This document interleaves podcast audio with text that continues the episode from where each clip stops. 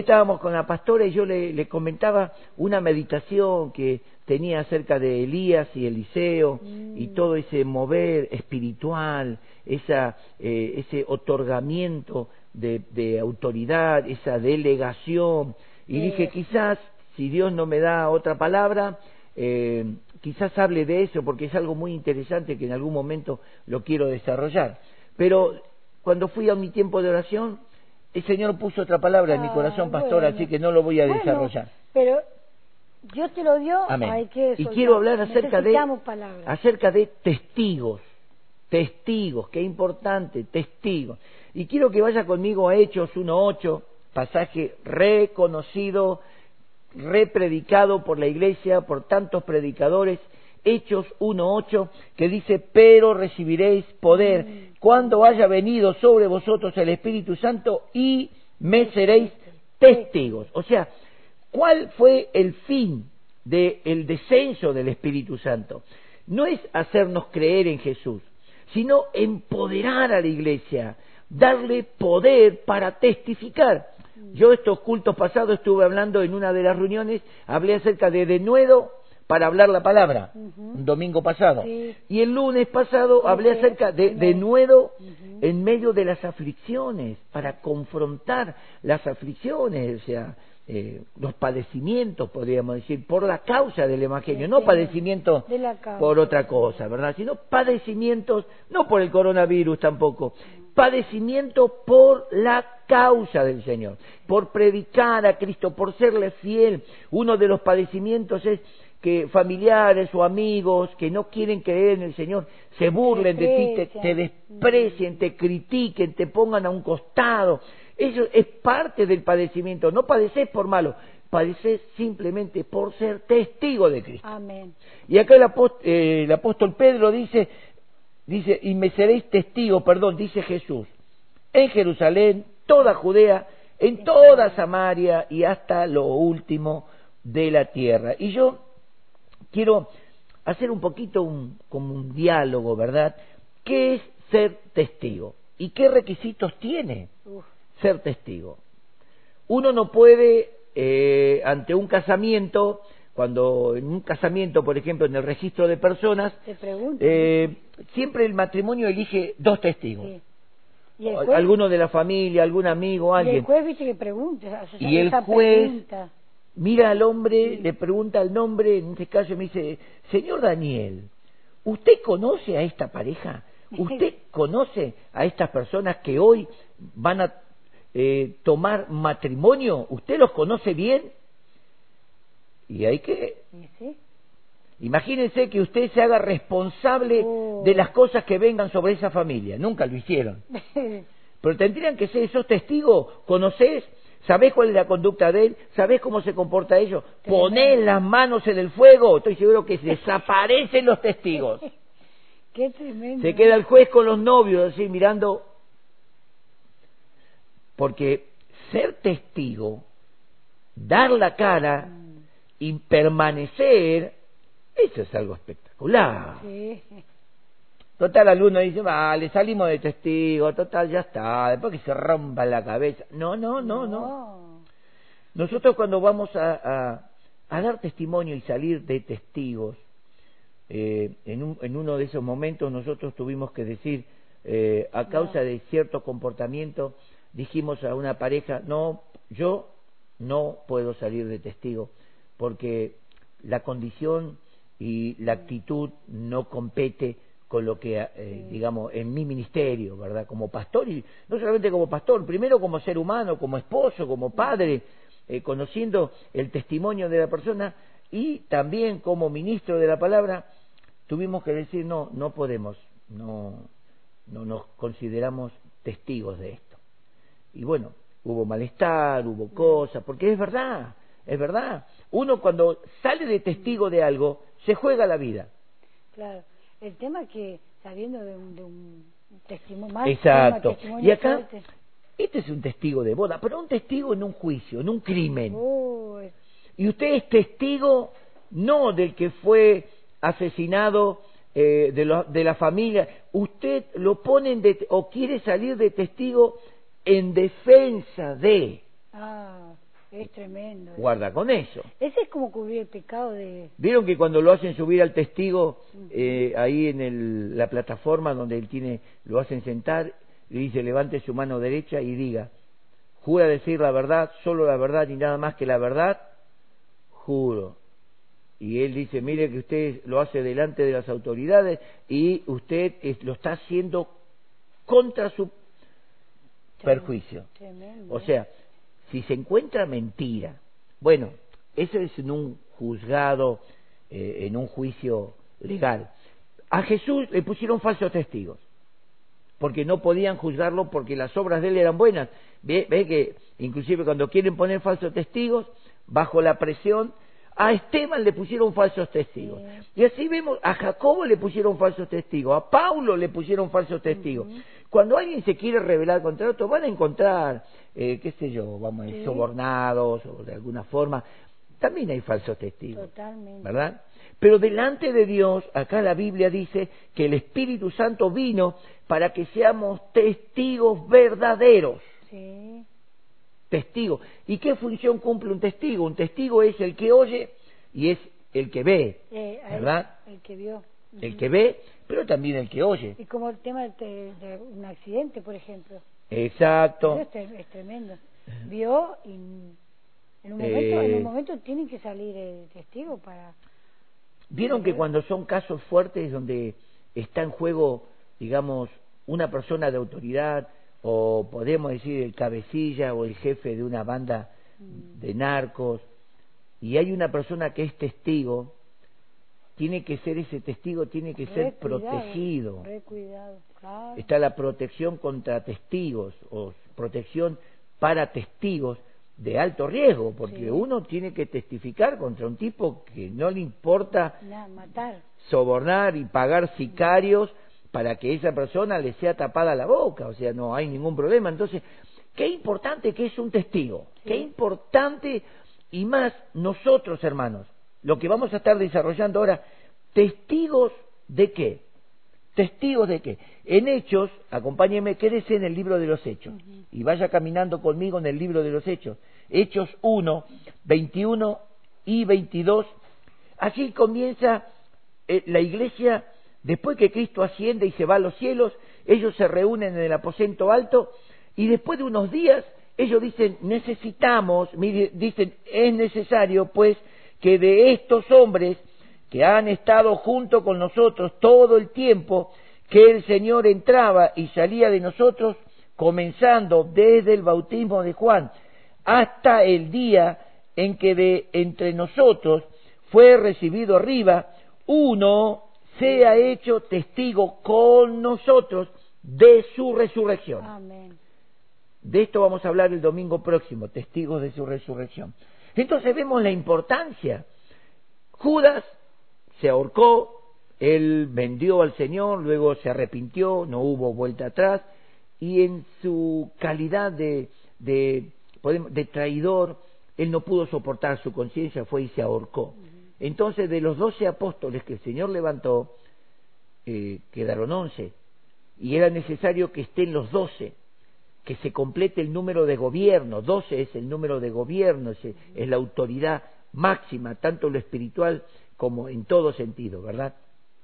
Entonces acá Pedro dice, es necesario que de todos los que estamos acá, había casi 120 en el aposento alto, todos los que estaban con nosotros desde el bautismo de Juan hasta que Cristo, ve que el testigo tenía que tener un, un, testimonio de haber seguido la vida de Jesús, de haber seguido la vida de Jesús, hasta que Él fue recibido de nosotros en el cielo, se ha hecho testigo con nosotros. Bueno, ahí usted lee y eligieron a dos, y bueno, eh, y salió el voto, hicieron como un voto en oración, oraron y Dios direccionó y Matías salió testigo y lo, lo añadieron, lo contaron con los doce, ¿verdad? Con los doce apóstoles. Ahora, en el capítulo 2, verso 32, eh, el apóstol Pedro y Juan están hablando a la multitud, todos los apóstoles. Dice, a este Jesús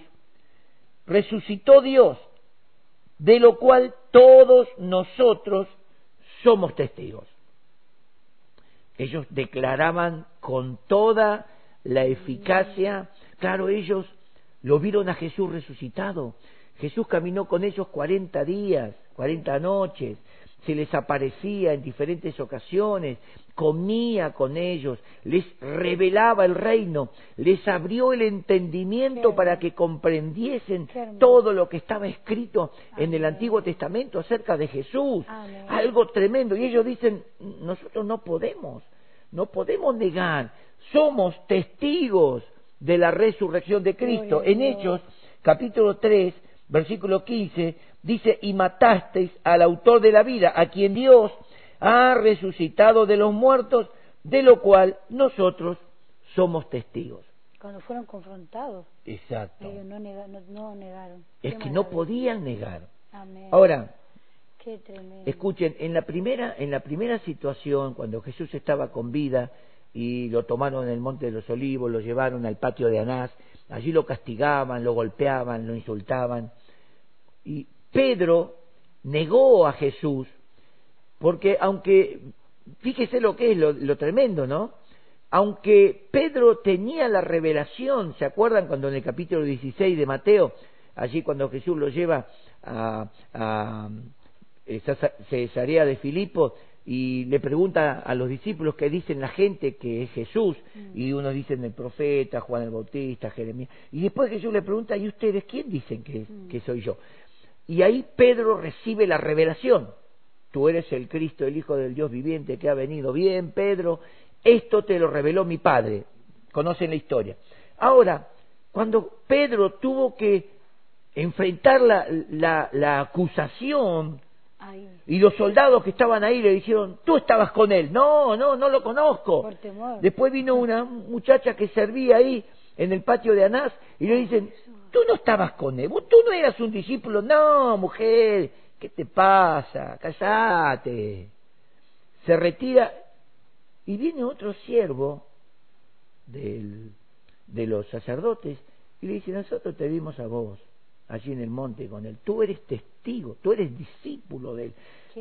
Y ahí Pedro niega con maldición y se abren los portones porque lo sacaban a Jesús, Jesús todo golpeado, lastimado y Pedro se confronta con Jesús.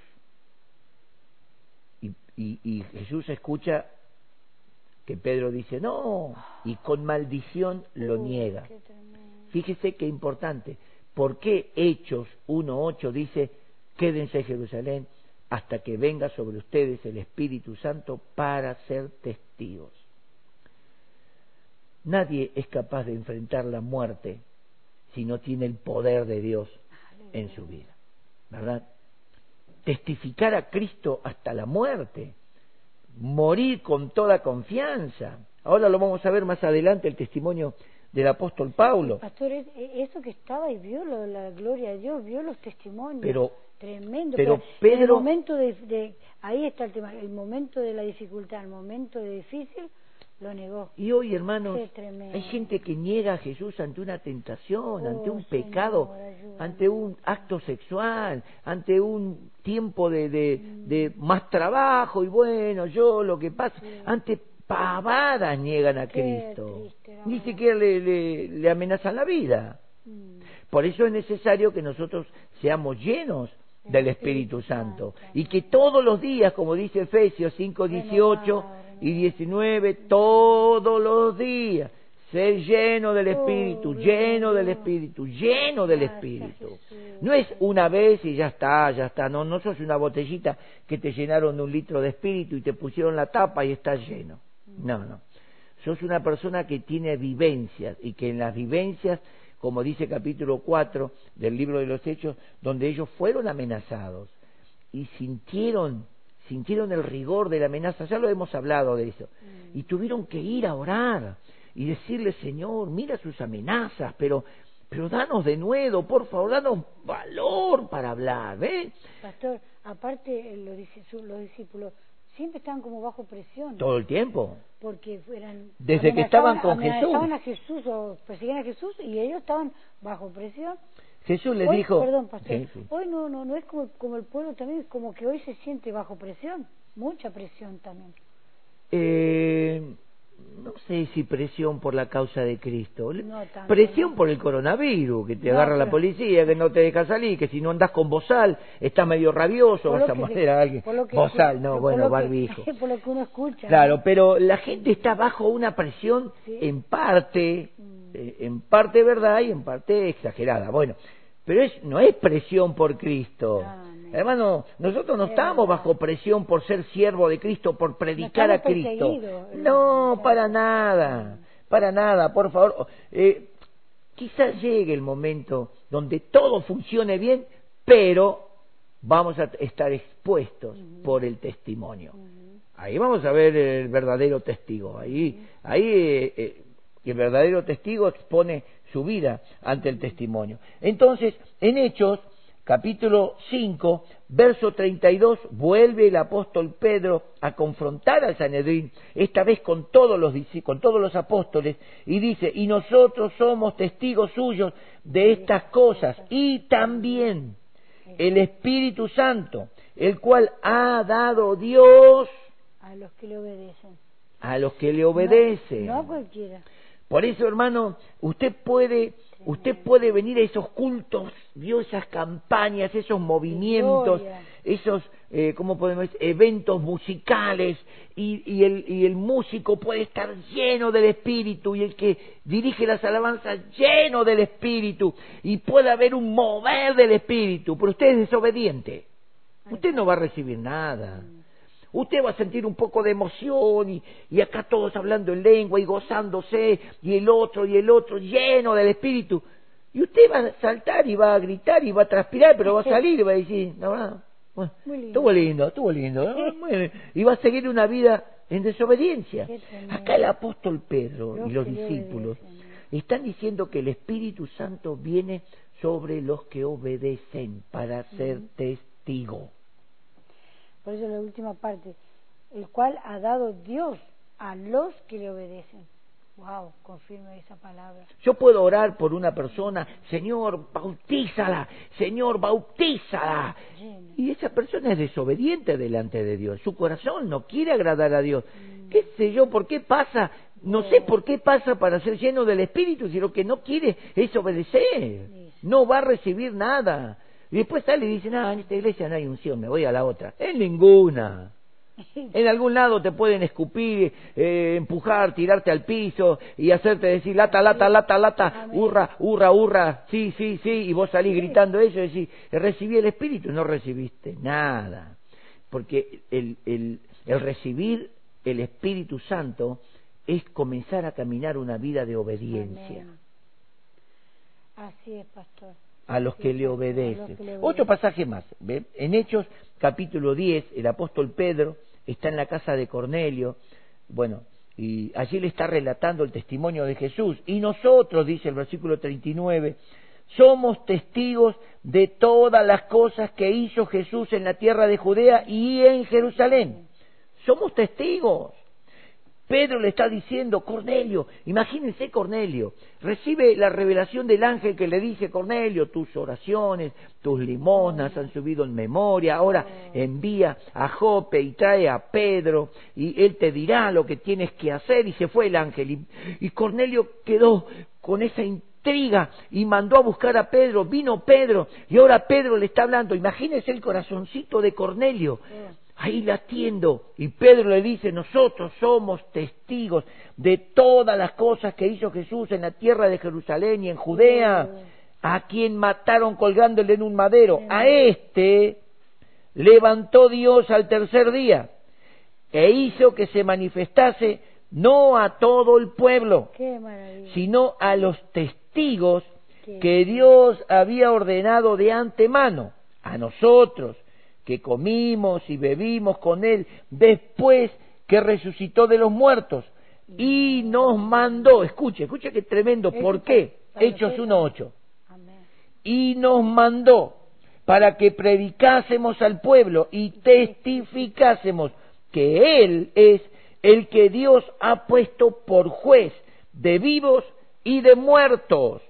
De este dan testimonio todos los profetas del Antiguo Testamento. Qué maravilla. En el Evangelio de Lucas, capítulo 24, usted léalo en su casa todo el capítulo 24, pero en el versículo 12 al 14 eh, hay un suceso ahí con dos hombres que iban camino a Emaús después del tercer día, Jesús resucitado, y no se le había presentado todavía a los discípulos, sino a ciertas mujeres, y ellos iban caminando y hablando entre ellos, te das cuenta, tanto esfuerzo, dejamos todo, seguimos al Señor durante tres años y medio y parece que todo quedó en la nada y se acerca Jesús a ellos y ellos no lo reconocieron. Y le pregunta a Jesús, ¿qué es esto que ustedes están hablando? ¿Cómo que es esto? Sos, el único forastero, el único extranjero, el único que no sabe lo que sucedió. Y le empiezan a hablar de Jesús y de esto y cómo los judíos lo mataron. Aunque él dijo que iba a resucitar. Usted lea la historia. Y pero ya pasaron tres días, no pasó nada, nos volvemos desanimados, va todo para atrás, la verdad no sabemos, va, va. Y Jesús le dice, duros de corazón, tardos para oír y para creer todo lo que de él se ha dicho, todo lo que está escrito. ¿Acaso no era necesario que el Cristo padeciera y resucitara de los muertos y entrara en su gloria? Y de ahí le empezó a abrir las escrituras. Y ellos se quedaron iban caminando y quedaron maravillados hasta que Jesús se les revela. Y ellos dicen algo tremendo, ¿acaso no ardía nuestro corazón cuando nos hablaba y nos revelaba y nos abría las escrituras?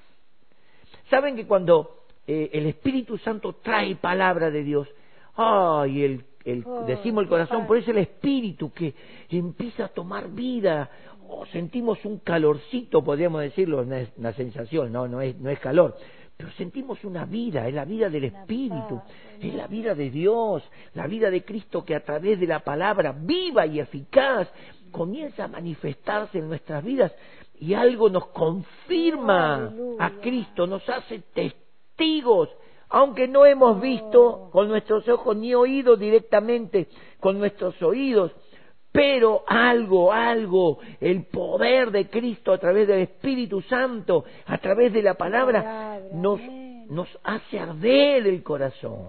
Y acá Pedro le dice, de este dan testimonio todos los profetas, que todos los que creyeren en Él mm. recibirán perdón, de pecados por su nombre. Oh, qué tremendo. Qué maravilloso. Yo quiero decirte, varón, mujer, que aceptaste a Cristo, si realmente aceptaste a Cristo como tu Salvador y te apartaste de la vida de pecado, porque hay algunos que lo aceptan y siguen viviendo igual, no hicieron nada, ¿verdad? No hicieron nada. Pero si vos aceptaste a Cristo, ya estás perdonado.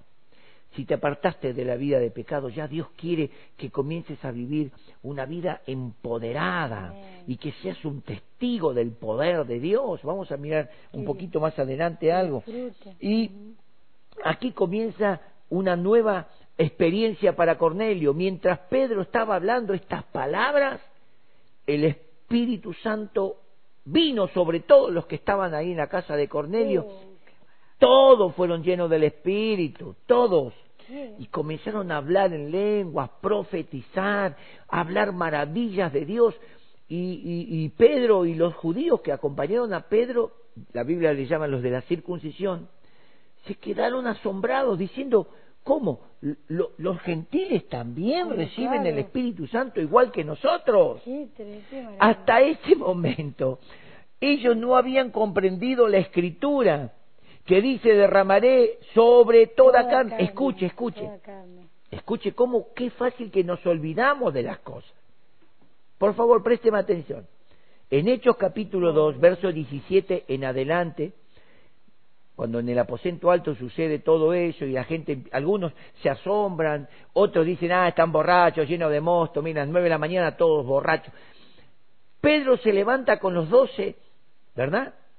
Y dice, varones hermanos, estos no están borrachos como ustedes dicen, sino que esto es lo dicho por el profeta Joel, donde Dios dice, en los postreros días derramaré de mi espíritu sobre toda carne. Pedro no había entendido qué significa toda carne. Habla de los gentiles, los que no eran judíos. Ellos pensaron sobre hombres y mujeres, porque en el aposento alto había hombres y mujeres. Todavía no se les había revelado. Cuando Cornelio con toda su casa comienza a hablar en lenguas, llenos del Espíritu, Pedro ahí cae y dice, ah, ahora, ahora, ahora entiendo cómo muchas veces necesitamos entender cómo Dios se mueve, porque a veces pensamos que Dios se tiene que mover como a mí me parece o mm. como yo creo. No, no, no es así. Dios es libre. Pedro estaba predicando todavía y de repente todos hablando en lengua. Qué maravilla. Qué, hermoso. Asombrado Pedro.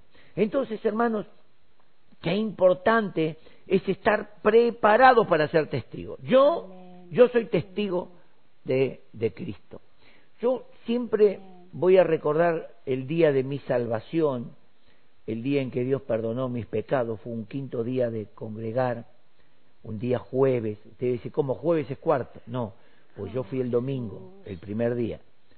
Y así me impactó tanto la palabra que fui otros cuatro días y ese quinto día eh, en una campaña el Espíritu Santo viene sobre mi vida, me, me habla de que me quiere perdonar mis pecados si yo realmente decido arrepentirme. Mire, me dijo, si hoy te arrepentís de verdad, yo te perdono todos tus pecados.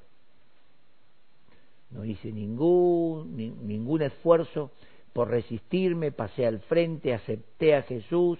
Desde ese momento comencé a ser un testigo, volví a casa, todos comenzaron en casa a ver algo nuevo. Gloria a Dios. Fue algo milagroso antes de, antes de ese domingo, hasta ese domingo a la mañana yo era un tipo blasfemo, blasfemo, maldiciente, tipo lleno de bronca, eh, de odio.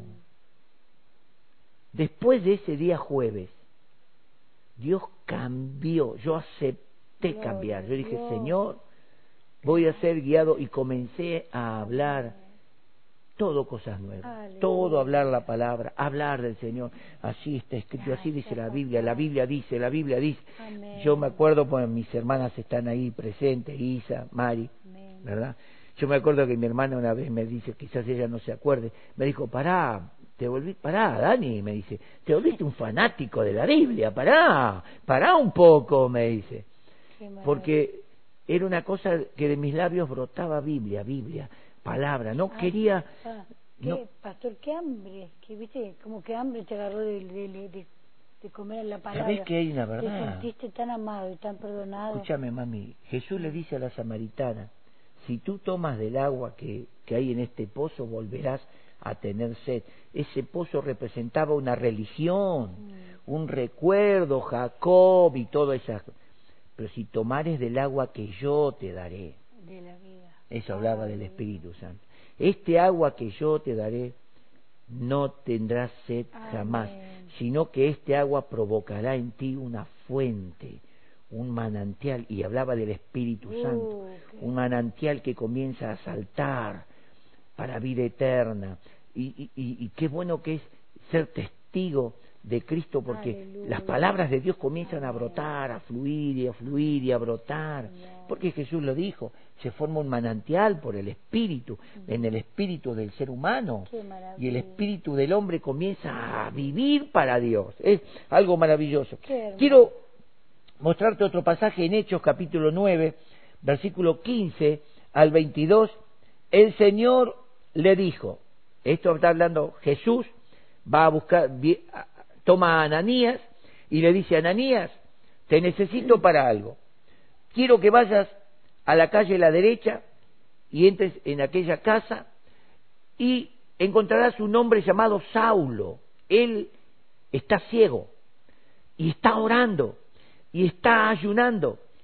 Y yo le di una visión, él vio a un varón que entraba y le que llamaba Ananías, sos vos Ananías, y le imponía las manos y le decía, hermano Saulo, el Señor que se te apareció en el camino me ha enviado para que recibas la vista y recibas el Espíritu Santo y te bautices y laves tu pecado en su nombre y comiences a ser testigo de él.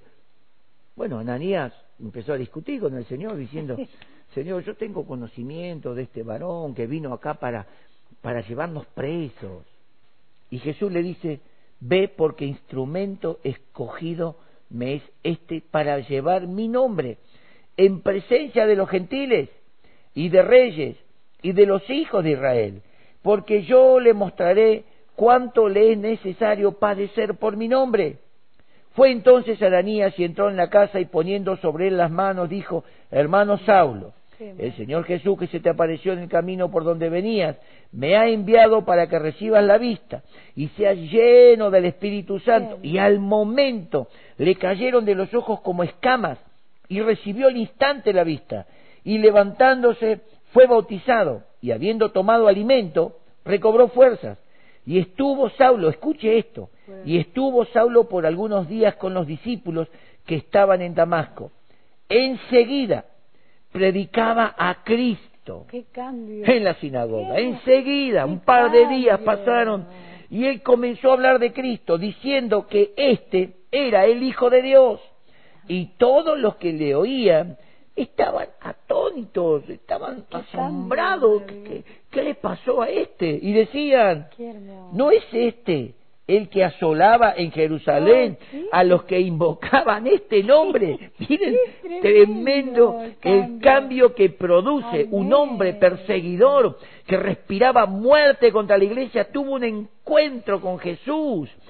Y Dios en su misericordia, porque cuando Dios tiene un encuentro, a lo mejor te pegue terrible cachetazo, te deje ciego, paralítico, no sé.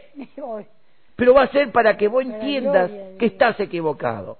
Y ojalá el Señor tenga un encuentro personal con cada uno y le meta un mamporro y el tipo entienda que ese mamporro es basta. Basta, Saulo, ¿por qué me persigues? No podés pegar patadas contra un aguijón, te estás lastimando a vos mismo. Bueno, perdón, se me subió el tono un poquito. ¿No? ¿No es este, dicen ellos, el que asolaba en Jerusalén e y a los que invocaban este nombre? A eso vino acá para llevarlos presos ante los principales sacerdotes. Pero Saulo mucho más se esforzaba y confundía a los judíos que moraban en Damasco, demostrando que Jesús era el Cristo. Qué, tremendo, testigo. Ah, testigo. Quiero que vaya conmigo a Hechos capítulo 22, también, Hechos capítulo 22, versículo 12 al 21. Vamos a leer bastante palabra de Dios porque es lindo. lindo, la palabra, de Dios. que, vos no creas a mi palabra, que creas a la palabra de Dios. Por eso te digo, busca conmigo Hechos capítulo 22. También es mismo el Saulo, ¿no?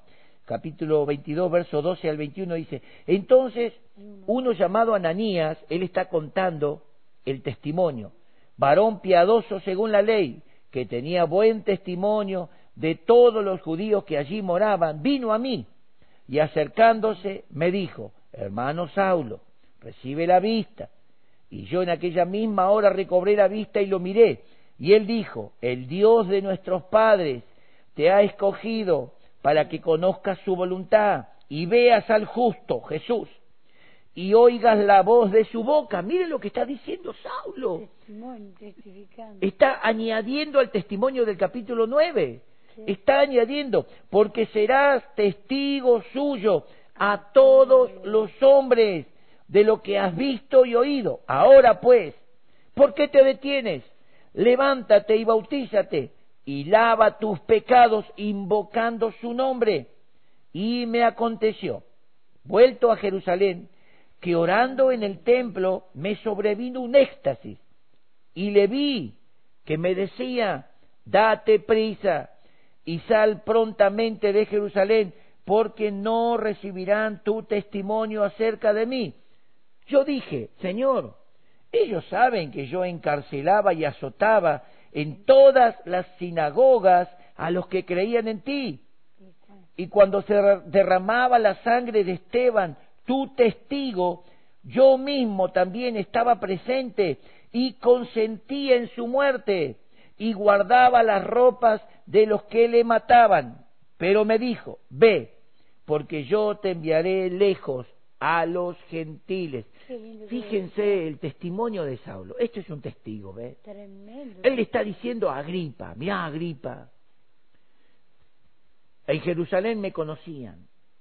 Pero como comencé a predicar a Jesús, yo conozco testimonios de sacerdotes católicos, y sacerdotes de la Umbanda, de la Macumba, satanistas, que comenzaron a ser perseguidos porque reconocieron a Jesucristo como Señor y Salvador, lo aceptaron y comenzaron a predicar a Cristo contra la idolatría, diciendo que todas las imágenes que antes ellos enseñaban son todo mentira y que al único que hay que adorar en espíritu y en verdad es a Dios el Padre, al Hijo y al Espíritu Santo y comenzaron a ser perseguidos, como este Saulo. Él ora y Jesús se le aparece y le dice, Saulo, dale, dale, salí rápido de acá porque no van a creer a tu testimonio. ¿Cómo que no van a creer? Mm. ¿Cómo si ellos me conocen? Escuche, ellos me conocen. Ellos me dieron carta. Yo perseguí, yo azoté en la sinagoga a los que invocaban tu nombre, Señor. Yo vine a Damasco para esto. Yo y Jesús le dice, Saulo, hagas lo que hagas, digas lo que digas, ellos no te quieren creer, no es que no pueden creer, oh, no te quieren creer, no quieren aceptar, es tremendo, un testigo, un testigo con poder, hermano, Saulo no era cualquier tipo, el tipo tenía unción, milagro, revelación, sanidad, resucitaba muertos, él tenía dones tremendos, pero no le iban a creer porque no les convenía como religión. Qué, qué, tremendo. No, tremendo. Es. Cuando vos te pares como testigo de Cristo, y hasta, como dijo Jesús, los enemigos de la casa, los enemigos del hombre serán los de su propia casa. La nuera contra la suegra, la suegra contra la nuera, dice. No sé por qué lo dijo. No sé. Bueno, parece profético, ¿no? Dice, el padre se levantará contra los hijos, los hijos contra los padres. Qué, triste Y, a causa de Cristo, a causa de Cristo, yo conozco testimonio de tantas familias que se dividieron, que comenzaron a, odiarse. Casi parece los musulmanes. Mm. Cuando uno, un musulmán, se convierte a Cristo, prácticamente lo, lo borran de la de la generación. Hacen como, un, un velorio. como que el tipo ya murió. Tremendo. Tremendo bueno Saulo estaba en estas condiciones pero a él no le importó hermanos miren capítulo 26 ya voy terminando saben que queda 20 minutos Hechos 26 Fíjense lo que dice del versículo 14 al 18. Vuelve a contar su testimonio. Escuche. Y habiendo caído todos nosotros en tierra, oí una voz que me hablaba y decía en lengua hebrea, Saulo, ave otra, eh, otra revelación. Mm. En el primero y en el segundo testimonio no habla de que le habló en lengua hebrea. Y acá Saulo le dice, me habló en lengua hebrea. Cuando usted va leyendo, la Biblia le va, le va abriendo el entendimiento, le va revelando cosas. Y me dijo, Saulo, Saulo, ¿por qué me persigues? Dura cosa te es dar cosas contra el aguijón. Yo entonces dije, ¿quién eres, Señor? Y él me dijo, yo soy Jesús, a quien tú persigues, pero levántate, ponte sobre tus pies, porque para esto he aparecido a ti, para ponerte por ministro y testigo de las cosas que has visto y de aquellas en que me apareceré a ti, librándote de tu pueblo y de los gentiles, a quienes ahora te envío. ¿Para qué? ¿Para qué lo envió? ¿Por qué lo hizo a, a Saulo? Lo hizo apóstol para los, los gentiles, apóstol, testigo para los gentiles. ¿Para qué? Dice, para que abra sus ojos, para que se conviertan de las tinieblas a la luz y de la potestad de Satanás a Dios, para que reciban por la fe que es en mí perdón de pecados y herencia entre los, santificados. Tremendo. Yo cuando leo la vida de Saulo me emociono porque digo, conversión tremenda tuvo el tipo. En Filipenses, el capítulo 3, versículo 12 al 14, él dice, y no solamente estoy dispuesto a sufrir por Cristo, sino estoy dispuesto a morir por Él. Y aún más, estoy dispuesto a sufrir su sufrimiento antes de la muerte. Es decir, hasta estoy dispuesto a ser crucificado para poder, como de alguna forma, eh, agradar, al, pero no tenemos que agradar al Señor a través del sufrimiento. Si viene, gloria a Dios, gocémonos. Si no viene, no lo pidas.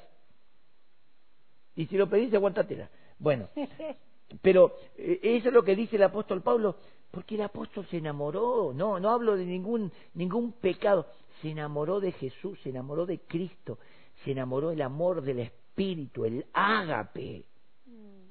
ese amor del Espíritu. Dice, lo amo porque Él me amó primero. O sea que es un amor eh, recíproco. Él me amó y murió por mí y yo lo amo hasta estar dispuesto a morir por Él. Ese es un verdadero testigo. El que se escapa, el que le da vergüenza, el que no sale afuera porque no, no digo, no, no, en el trabajo, como yo conté cultos anteriores, que teníamos un, un discípulo, un discípulo secreto, veintipico de años nadie sabía que era evangélico, cristiano. Bueno, insultaba como los demás, hacía lo mismo que los demás, hasta que Dios usó mi vida. Y, y yo le agradezco a Dios, pues duré dos años y medio, tres años en esa fábrica. Mm. Pero Dios marcó un testimonio en esa fábrica, ¿verdad? Y cuando llegó el tiempo, como se cumplen los tiempos, Dios me sacó de ese lugar. Así que qué bueno que es poder ser testigo donde quiera que estemos. Mirá, una de las cosas fuertes que, que yo recibí en la fábrica esa era que cuando nos íbamos a almorzar, siempre había un pícaro por ahí que eh, deshojaba una, una revista de esas pornográficas y la extendía así en todo la bancada del torno. Yo tenía un torno grande, ¿verdad? Y él la, la desplegaba ahí, todas las hojas. Y estaban escondidos mirando a ver qué iba a hacer yo.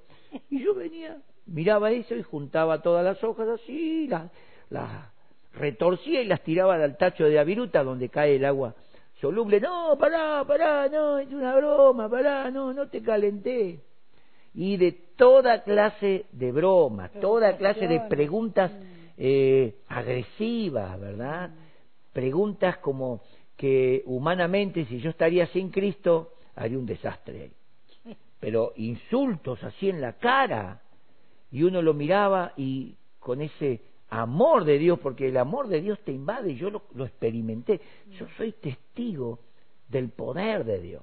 No solamente el poder que me sanó, del poder que me, confirmó con las lenguas del Espíritu y esas cosas, testigo del poder de Dios en tomar control sobre mis actos.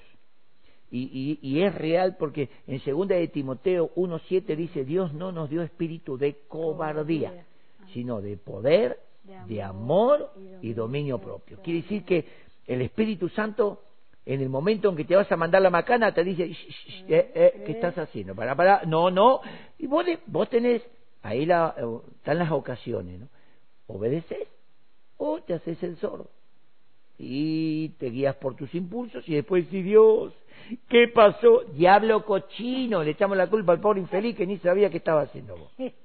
Entonces, qué importante, recibiréis poder y vas a testificar. Ahora, nosotros somos testigos de estas cosas por el testimonio de ellos. Ahora, ¿cómo podemos ser testigos? ¿De qué forma podemos ser testigos? Dando, predicando la palabra, siendo, tener un cambio. Del... A ver, quizás alguno lo vio a Jesús, yo no lo vi a Jesús. hablando de mm. Puedo decir que no sé si audible o en el espíritu las dos veces que el Señor me habló el día de mi conversión, ¿verdad?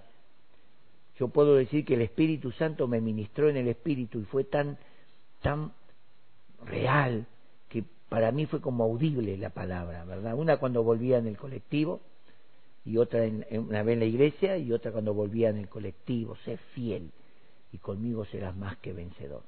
Y bueno, oh, maravillas, cosas tremendas de parte de Dios. Ahora, eh, hermanos, nosotros somos testigos reales. ¿Sabés por qué somos testigos reales? Porque nosotros testificamos lo ah. que recibimos del Señor. Y lo que recibimos del Señor es su palabra. Por eso el apóstol Pedro dice, nosotros somos testigos. Y Saulo dice, yo soy testigo.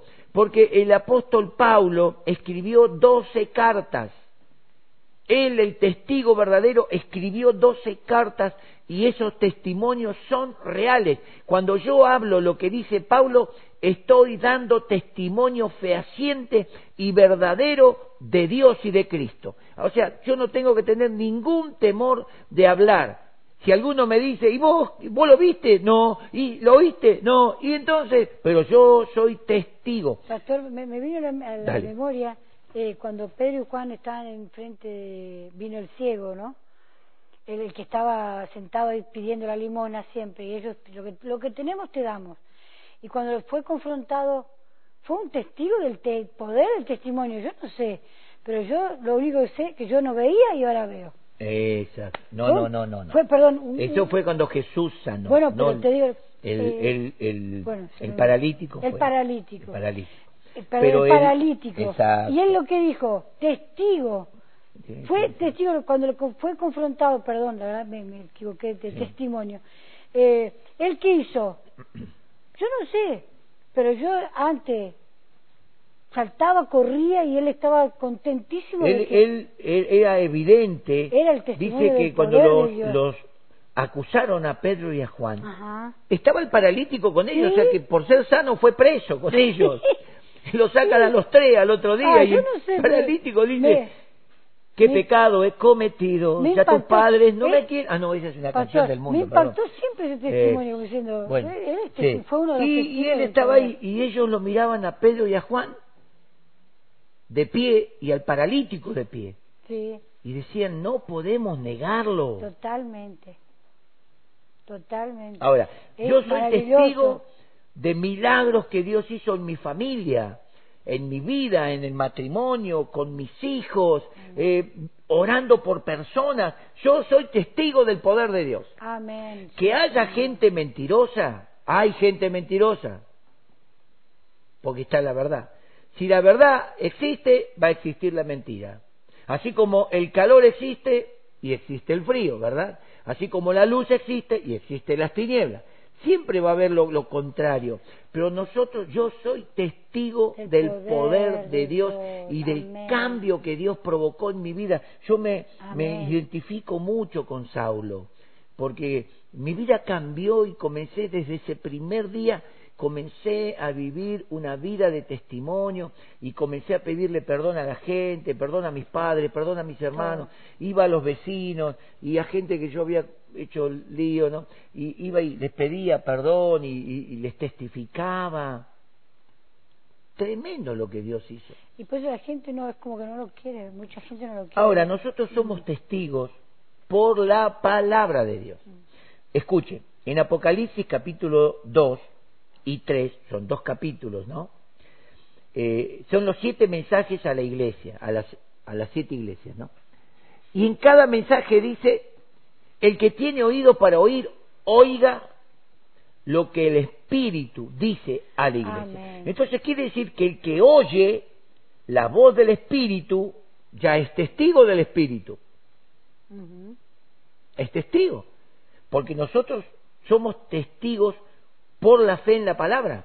No somos testigos por ver y tocar, aunque, como ya le digo, yo soy testigo de ver el poder de Dios manifestándose, sanidad y, liberación de gente endemoniada, poseída tremendamente, y cómo el poder de Dios en el nombre de Cristo liberó a la persona, la sanó. Ese es un testimonio real.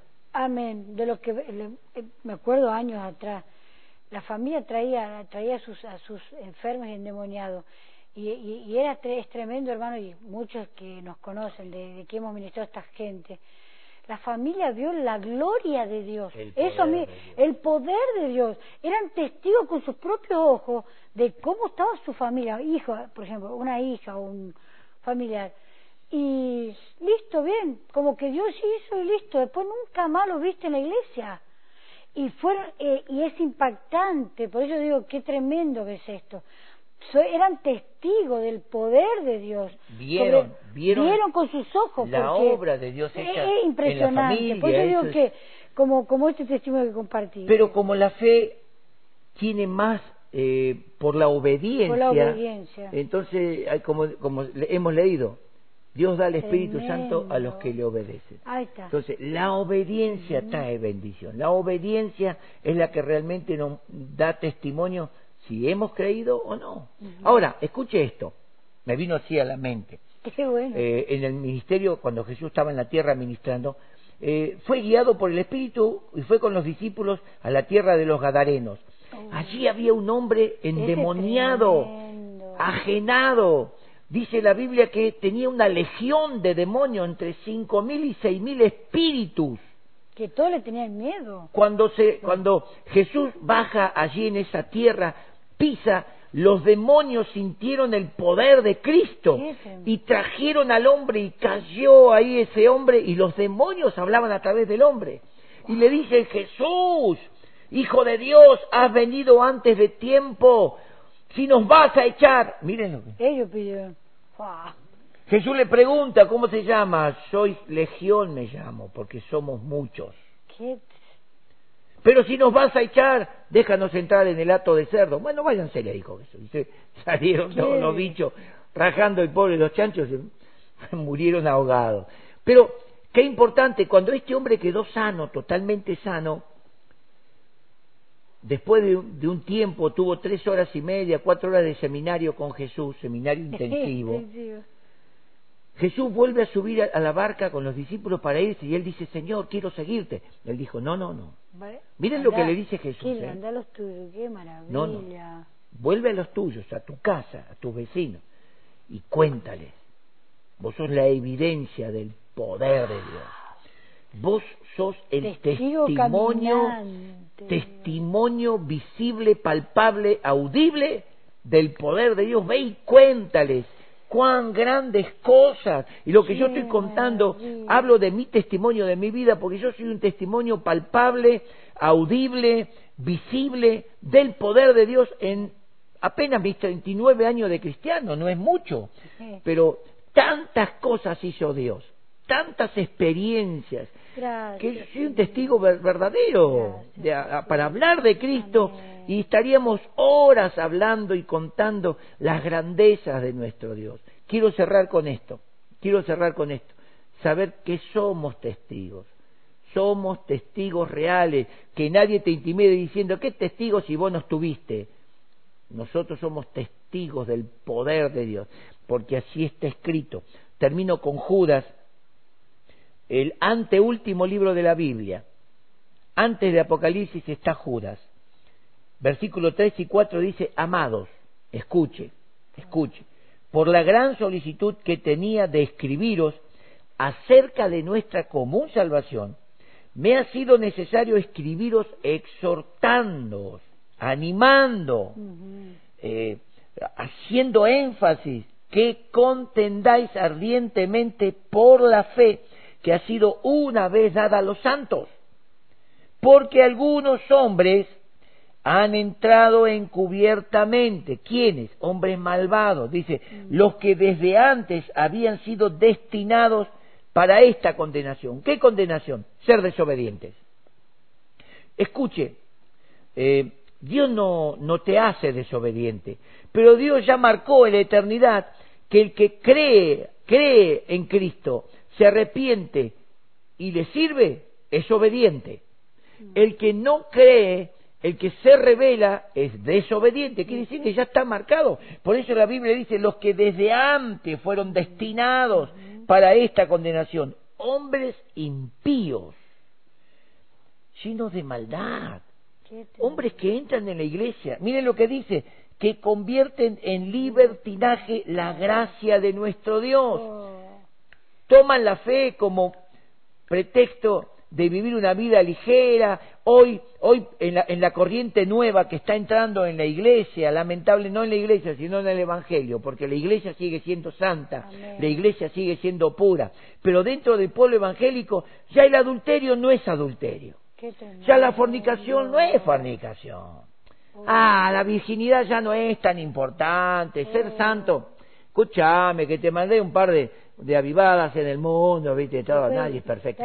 No, no, no, no, no. Ahí, ¿Ven? Hombres que convierten en libertinaje La gracia. la gracia. ¿Saben lo que es la gracia?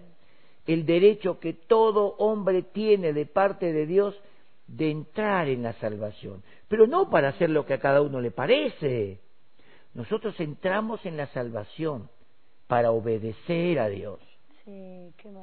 Para obedecer la palabra. Y acá Judas dice, convierten en libertinaje la gracia de nuestro Dios y niegan a Dios, el único soberano, y a nuestro Señor Jesucristo.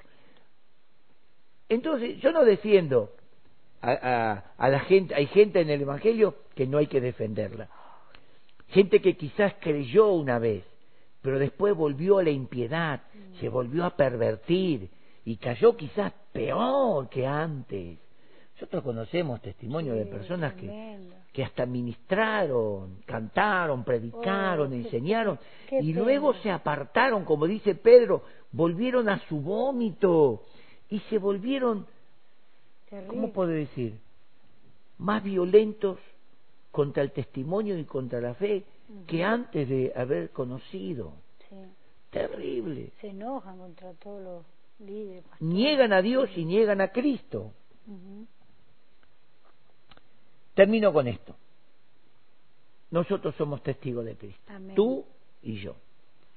Somos testigos del poder de Dios. No importa si no lo viste, no importa si no lo palpaste, si no lo escuchaste con tus oídos, pero recibiste la palabra, la palabra implantada, recibiste la palabra que por el Evangelio ha sido ministrada para salvación, vos sos testigos. Y qué importante, si vos aceptaste a Cristo de corazón, hubo un cambio en tu vida.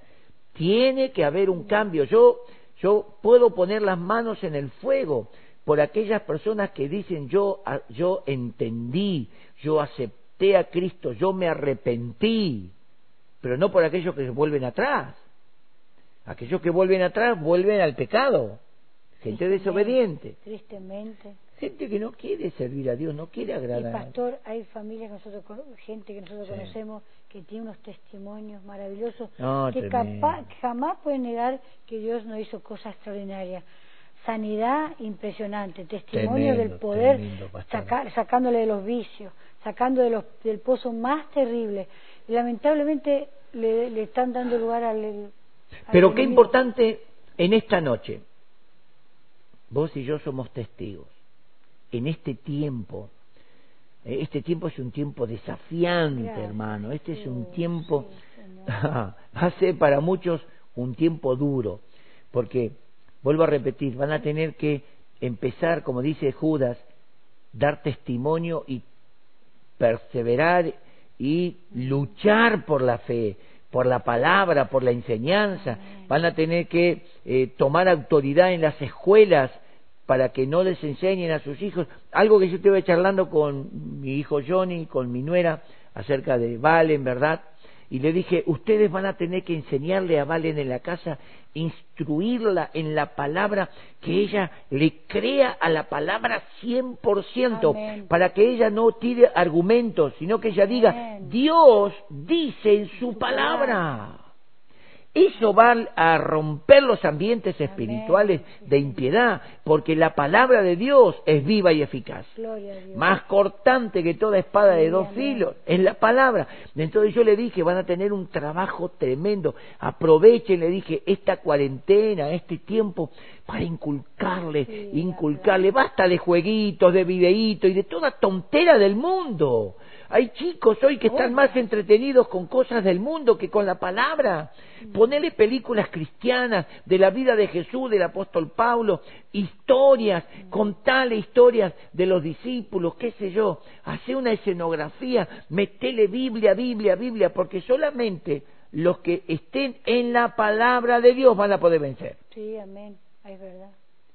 Porque hoy van a surgir toda clase de enseñanzas y esas enseñanzas ya entraron en el pueblo de Dios. Esas enseñanzas están prácticamente combatiendo dentro de las iglesias. Mira lo que te digo.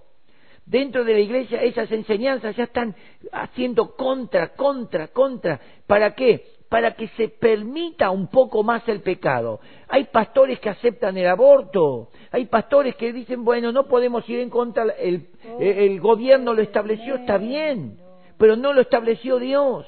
El gobierno son seres humanos que tienen que conocer a Cristo, ¿verdad? Como tantos gobernantes en la Biblia vemos que se rebelaron contra los apóstoles. Entonces no podemos aceptar algo que dice la gente contra la palabra. Y ahí vamos a ser verdaderos testigos de Dios. Cuando tengamos que sacrificar esto, cuando tengamos que pararnos delante de un magistrado, delante de alguna persona de autoridad y decirle, Dios así lo estableció y así es, así lo creo y pongo mi vida por esta verdad. Ahí sí vamos a ser verdaderos testigos. Pero esto de ir al culto y esas cosas, bueno, es algo lindo, ¿no? Por lo menos la pasamos bien en un ambiente sano. Bueno, no, perdón, un poquito de sarcasmo. Pero qué, qué importante, quiero orar por los testigos, testigos, testigos, no los otros, los testigos del Evangelio, los testigos de Cristo, amén. Aquellos que, que en esta noche están diciendo, sí, vieja, es verdad, es verdad, gorda, mami, sí, es verdad, negrito, viste, vos tenés que ser un poco más, porque debe haber un debate ahí en las familias, gloria a Dios. Saber que nuestro testimonio es lo que nos va a llevar al cielo. Si yo vivo una cosa y hablo otra, por lo que vivo me voy a quedar. Si yo vivo lo que hablo, es lo que me va a llevar a la vida eterna. Jesús dijo, en aquel día muchos vendrán y me dirán, Señor, Señor, en tu nombre hicimos esto, esto, esto. Y Él les dirá, no os conozco. Apartaos de mí, hacedores, actores del mal, productores de mal, al fuego eterno preparado para el diablo y sus ángeles. Entonces quiere decir, hermanos, que el testigo, el testigo de Cristo vive la vida de Cristo. Si alguno dice que dice yo le conozco, debe andar como él anduvo. Amén. ¿Qué le parece si oramos? Amén. Que el Espíritu de Dios venga sobre tu vida y si lo tenés, que venga con denuedo, porque estos son los días donde vamos a tener que ser testigos. Pase lo que pase, Padre, en el nombre de Jesús. En esta noche, gracias por tu palabra, siempre a tiempo, oportuna. Y yo sé que esta palabra ha alineado a algunos que quizás por todas las circunstancias, por la amenaza de este COVID-19, por la amenaza mundial, por tantas cosas, quizás estaban desplazándose de la fe, de la confianza, hasta casi tenían medio como estaban intimidados de hablar de ti. Y yo sé que esta palabra no vuelve vacía.